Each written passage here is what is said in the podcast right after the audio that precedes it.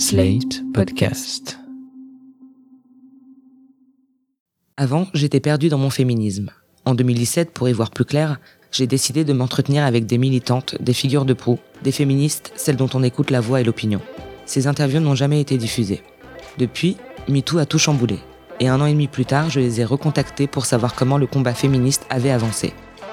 Je suis Sarah Koskiewicz et ensemble, nous allons revenir sur les 18 derniers mois avec Pénélope Bagieux, Ovidi, Elie Erlich, Noah Jansma, Madame Gandhi et Erika Lust.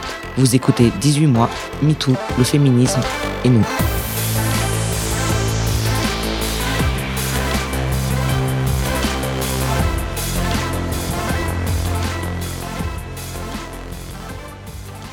Il aura fallu attendre 2018 pour que la marque Nana montre enfin les règles en rouge dans une publicité.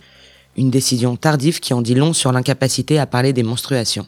En 2015, pour briser ce tabou sociétal, Madame Gandhi, musicienne et militante américaine, décide de courir le marathon de Londres sans protection périodique. L'image où on la voit franchir la ligne d'arrivée dans son legging ensanglanté fait le tour du monde. Déjà avant MeToo, elle savait que son acte avait exposé quelque chose dont on parlait encore assez peu. Je savais que c'était une histoire puissante et j'en ai été très fière tout de suite. C'est déjà difficile de courir un marathon et mes règles me faisaient atrocement souffrir. Alors j'ai hésité à ne pas y aller, alors que je m'étais entraînée pendant une année entière. Après la course, je me suis sentie vraiment fière de moi-même. Je me suis sentie forte d'avoir brisé ce tabou et d'avoir utilisé cette symbolique du free bleeding pour dire Maintenant, c'est à nous de jouer, de briser ce silence et de parler des choses incroyables et très normales dont nos corps sont capables. Et d'en être toutes fières, au lieu d'en avoir honte. Madame Gandhi l'explique. Ce qu'elle a fait était, au-delà d'une question de confort, un vrai acte de militantisme politique. La raison pour laquelle il y a eu tant de réactions, c'est que de toute évidence, ça a fait ressurgir des peurs et de la misogynie déjà existantes.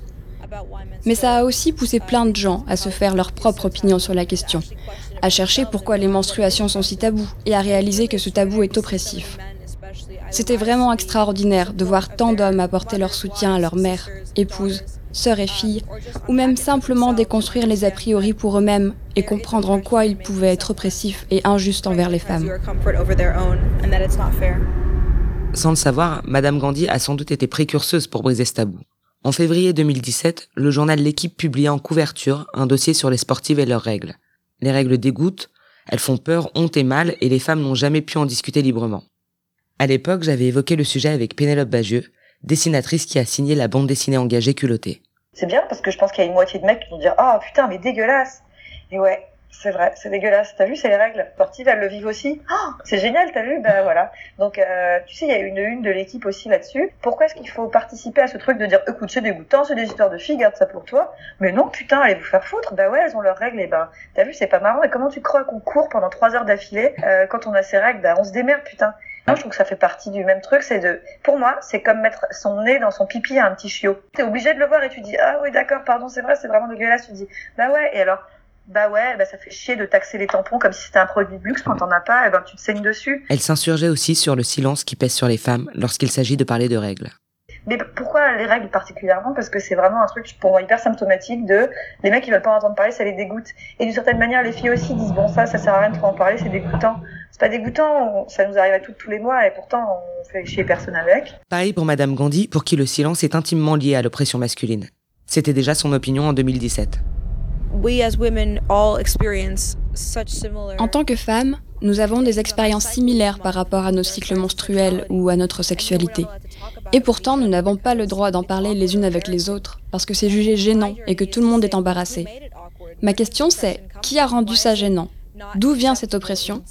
Pourquoi est-ce que ce n'est pas acceptable de parler des réactions normales de mon propre corps? Les femmes n'ont pas demandé à avoir des règles. C'est quelque chose qu'on ne peut pas contrôler, quelque chose qui fait partie de notre cycle reproductif normal si l'on est biologiquement une femme et en bonne santé. Et c'est la raison pour laquelle l'intégralité de l'espèce humaine existe. Alors on devrait chérir les règles et faire en sorte que chaque femme de notre pays, si elle veut avoir ses règles, puisse dans les meilleures conditions. Un sondage réalisé par la newsletter féministe Les Glorieuses auprès d'adolescentes montre que les règles sont toujours vécues comme une honte. 7 adolescentes sur 10 ne sont pas suffisamment à l'aise avec le personnel encadrant pour demander de l'aide en cas d'oubli ou de pénurie de protection. Aux yeux de Madame Gandhi, c'est une évidence. C'est la société qui dicte aux femmes ce qui est sexy ou pas. Et les règles, ça ne l'est pas. Je pense qu'on apprend aux femmes, dès le plus jeune âge, que leur valeur est liée à leur apparence. Et donc qu'on ne doit pas parler de quelque chose comme les règles, parce que ce n'est pas sexy et que personne ne veut savoir que ça existe. C'est très problématique à mes yeux que nous apprenions aux femmes qu'elles doivent préférer le confort des autres plutôt que le leur. Et je pense que c'est injuste qu'une femme doive souffrir en silence quand elle a des crampes ou n'importe quel autre souci lié à ses règles. Juste parce que nous tous, en tant que société, nous avons décidé que les menstruations ce n'est pas cool, que ce n'est pas sexy, que ce n'est pas désirable. Les règles, c'est un problème de femmes. Pourtant, c'est un monde d'hommes qui statue sur le prix des tampons, leur accessibilité et évidemment sur ce qu'il est bon de dire ou de ne pas dire sur le sujet.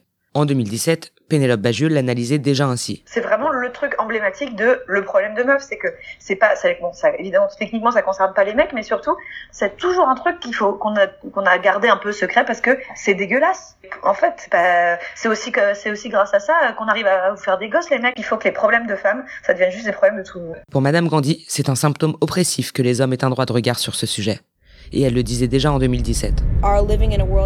On vit dans un monde où les personnes qui choisissent ce qui arrive au corps des femmes sont toutes des hommes. C'est injuste d'avoir des personnes au pouvoir qui ne vivront jamais les répercussions de leurs décisions. De toute évidence, leurs choix seront médiocres. Parce que non seulement ce ne sont pas des choix liés à leur expérience, mais en plus ils naissent d'un manque d'empathie, car ce qu'ils disent au fond n'a pas d'importance pour eux. Je ne peux même pas imaginer un monde dans lequel j'aurais à prendre des décisions pour un groupe de personnes dont je ne sais rien, en leur disant comment elles doivent agir. Aux yeux de Pénélope Bagieux, il faudrait vraiment que le problème des règles n'en soit plus un pour pouvoir s'atteler à d'autres aspects du combat féministe. On a toujours envie de répondre à ça. C'est vraiment la priorité, vraiment on ferait pas mieux de combattre les inégalités salariales. Après, c'est marrant comme en ce moment, en 2017, c'est un peu un, un sujet, quoi. Genre, c'est cool.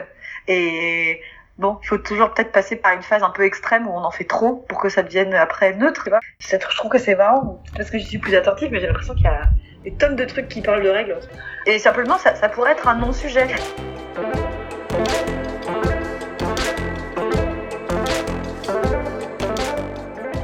Cette année, le film Les règles de la liberté de Zaika Zatapchi a reçu l'Oscar du meilleur court-métrage. Ce film disponible sur Netflix traite le tabou des règles en Inde, où moins de 12% des femmes ont accès à des protections adaptées. Rétrospectivement, Madame Gandhi se félicite d'avoir couru le marathon sans tampon. Aux États-Unis, elle multiplie les conférences sur l'urgence sanitaire liée aux règles, notamment dans les pays les plus défavorisés. Briser le silence autour des règles, ça permet aux médias de commencer à en parler.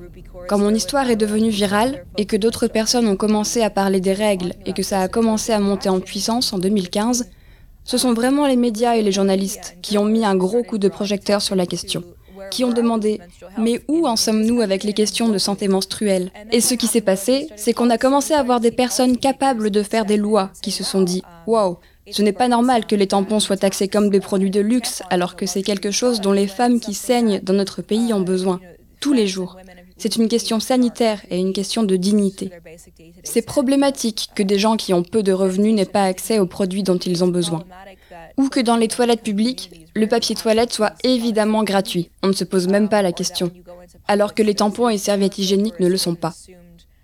On a aussi permis aux gens de réaliser que toutes les femmes n'ont pas leurs règles et que toutes les personnes qui ont leurs règles peuvent s'identifier à des genres différents.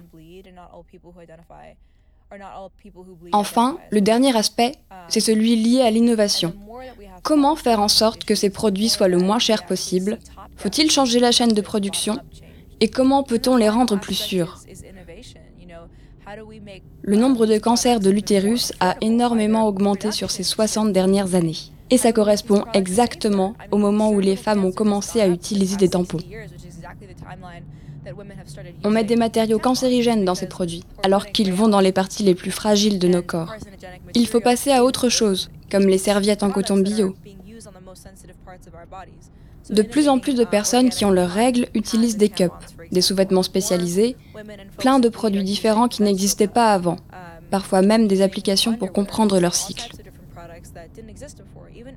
Et par exemple, en ce qui concerne les femmes sans abri, oui, je pense que ce combat que nous menons contre le tabou des règles a permis aux gens de réaliser que des femmes qui sont SDF ou qui sont en prison n'ont pas accès à ces produits alors qu'elles en ont besoin. Alors, au lieu de donner des vêtements ou des brosses à dents, les gens savent maintenant qu'il faut aussi donner des tampons et des serviettes hygiéniques. Et ils se sentent même moins gênés d'aller acheter ces produits-là. Noa photographe hollandaise à l'origine du compte Instagram Dear Cat Colors, pense que le mouvement MeToo a réellement été bénéfique pour briser le tabou des règles. Je vois de plus en plus de gens en parler. Ça montre que la honte est en train de s'en aller. Évidemment, ça ne change rien au fait que nous avons nos règles, mais si on n'en parlait pas, non seulement nous aurions la douleur qui va avec, mais aussi la honte de cette douleur. Maintenant, je me sens super à l'aise à l'idée de demander à mes amis hommes, quand ils viennent chez moi et que j'ai mes règles, s'ils peuvent m'apporter des tampons quand je n'en ai plus. C'est super pratique. Mais Pénélope Bageux avertit. Il ne faudrait pas croire que la libération de la parole a réglé le problème. C'est formidable que, à l'échelle individuelle, chacune d'entre nous, on se dise, j'ai pas à avoir honte, je peux en parler, etc. Et c'est pas sale, c'est très important, et communiquer sur le fait que ça, c'est pas sale, c'est la nature, d'accord? Donc on n'a pas, on n'est pas obligé de mettre euh, du, du, sang bleu euh, dans les pubs pour euh, les, les serviettes, en fait, tu vois, c'est pas dégueulasse, donc on arrête. Ça, c'est très bien. Après, de dire, waouh, quelle merveilleuse expérience de la féminité quand une semaine par mois, je suis pliée en deux dans mon bide. Mais ne parlons pas du côté douleur, parlons plutôt du côté magique. Bah, c'est tant mieux si toi tu le vis comme ça, mais il faut pas nier le fait que ça reste quand même une grosse emmerde pour beaucoup de femmes et que hum, on doit tous réfléchir ensemble, hommes et femmes, à comment aider les femmes pendant cette semaine en fait. Et mm. peut-être on, le perd un peu de vue, euh, mais c'était ce qu'on disait déjà il y a un an. Il faut peut-être il faut en passer par d'abord une phase de surcommunication euh, très positive pour déjà se défaire de l'aspect honteux. J'ai lu un truc super intéressant récemment, j'ai pensé à ça en écoutant ce qu'on s'était dit. Alors je ne sais plus qui c'est, mais c'est une anglophone, j'ai oublié, qui disait attention à tout ce truc de euh, faire euh, des règles, la féerie et la magie, parce qu'on finit par se perdre dans ce truc qui est de dire non non, ça reste chiant et on a besoin de réalité économique et politique pour nous aider dans ce sens-là. C'est-à-dire de dire euh, c'est magique euh, et j'adopte la magie de mes règles. C'est super à une échelle personnelle, mais attention de pas euh, parasiter le message principal qui est il faut que ce soit que ce soit économiquement aidé, il faut qu'on, tu vois, on parlait de la taxe des tampons, il faut qu'on on réfléchisse sérieusement à comment on fait pour aider les femmes pour qui c'est un vrai qui ont des règles qui les empêchent de bosser, par exemple, tu vois. En fait, d'essayer de faire style, non mais en fait c'est bon, c'est pas chiant, c'est génial. Euh, bah, c'est un peu facile, quoi, parce que du coup, on prendra pas de mesures pour aider les femmes euh, dans ce sens-là. Et ça restera en fait du coup un truc un peu de soit t'en parles pas, soit t'en parles pour dire que c'est génial. Mais il faut avoir le droit de dire non non c'est hyper chiant aussi en fait. Et je trouvais ça pas pas inintéressant parce que je trouve ça très bien que comme tu dis on en parle beaucoup plus. C'est vraiment un sujet et, et c'est super. Et c'est pas super euh, dans le sens euh, ah très bien c'est gentil. C'est super parce qu'effectivement on a un peu décomplexé le sujet mais je vois toujours pas euh, de toilettes mieux équipées ou du fait qu'on dise dans le travail ah bah ouais la pauvre comme elle a de l'endométriose elle en chie à fond une semaine par mois donc elle a le droit de prendre un congé enfin on en a fait peut-être un truc un peu trop chouette alors que ça reste quand même une contrainte donc, faut pas oublier la contrainte, je pense. En cela, Noah Jensma rejoint son avis. Uh, C'est un débat général. Les gens en parlent et ça pousse l'industrie médicale à le prendre au sérieux et à se lancer dans des recherches dédiées. Alors je pense que c'est super important, même si j'admets que toutes les campagnes et les pubs ne cherchent qu'à faire en sorte que les gens aient conscience de ce que représentent les règles, et savoir ça, ça ne suffit pas. Mais je pense quand même qu'en avoir conscience, c'est le premier pas vers l'action. Car si personne ne sait, alors personne ne fera rien. Pénélope Bajus s'autorise à être optimiste. Alors que la parole se libère au sujet des règles, elle a bon espoir que les générations futures brisent définitivement ce tabou. Elle se réjouit des changements récents, comme en Écosse où les protections hygiéniques seront bientôt gratuites pour toutes les étudiantes. La LMDE, une mutuelle étudiante française, devrait suivre le même chemin dès l'année prochaine en remboursant ses adhérentes et ses adhérents à hauteur de 50%. Tu vas voir que dans 5 ans, euh, les étudiantes, elles n'y croiront même pas quand on leur dira que ça n'a pas toujours été le cas. Parce qu'en fait, c'est évident qu'ils... Tu vois, c'est pas un luxe. Donc, euh, c'est nous qui venons de la préhistoire en fait. Super, comme toutes ces choses-là qui avancent naturellement. Et effectivement, c'est un premier pas vers admettre que c'est chiant. Et donc c'est normal que t'aies pas à payer en plus pour ça. Donc très bien. Et puis euh, et puis l'étape d'après c'est la contraception. Et puis en fait c'est tout ce qui est censé être nos petits problèmes, euh, nos petits problèmes de, de bonne femme. Mais très bien que ce soit un, ce soit euh, place publique et que on, et que ce soit remboursé bien sûr.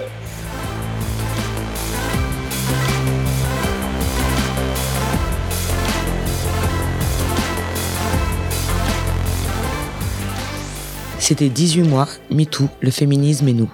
Une série documentaire proposée par Sarah Kuskiewicz et produite par Slate.fr. Merci à Pénélope Bagieux, Noah Jensma et Madame Gandhi d'avoir répondu à mes questions. Si vous avez aimé ce podcast, n'hésitez pas à nous le faire savoir avec une pluie d'étoiles, 5 de préférence, et en en parlant le plus possible autour de vous. Retrouvez-nous sur slate.fr, iTunes, Spotify, Google Podcast ou sur votre application de podcast préférée. Vous pouvez me contacter sur Twitter ou sur Instagram. Je lis tout, je vois tout. Et en attendant, je vous dis à la semaine prochaine.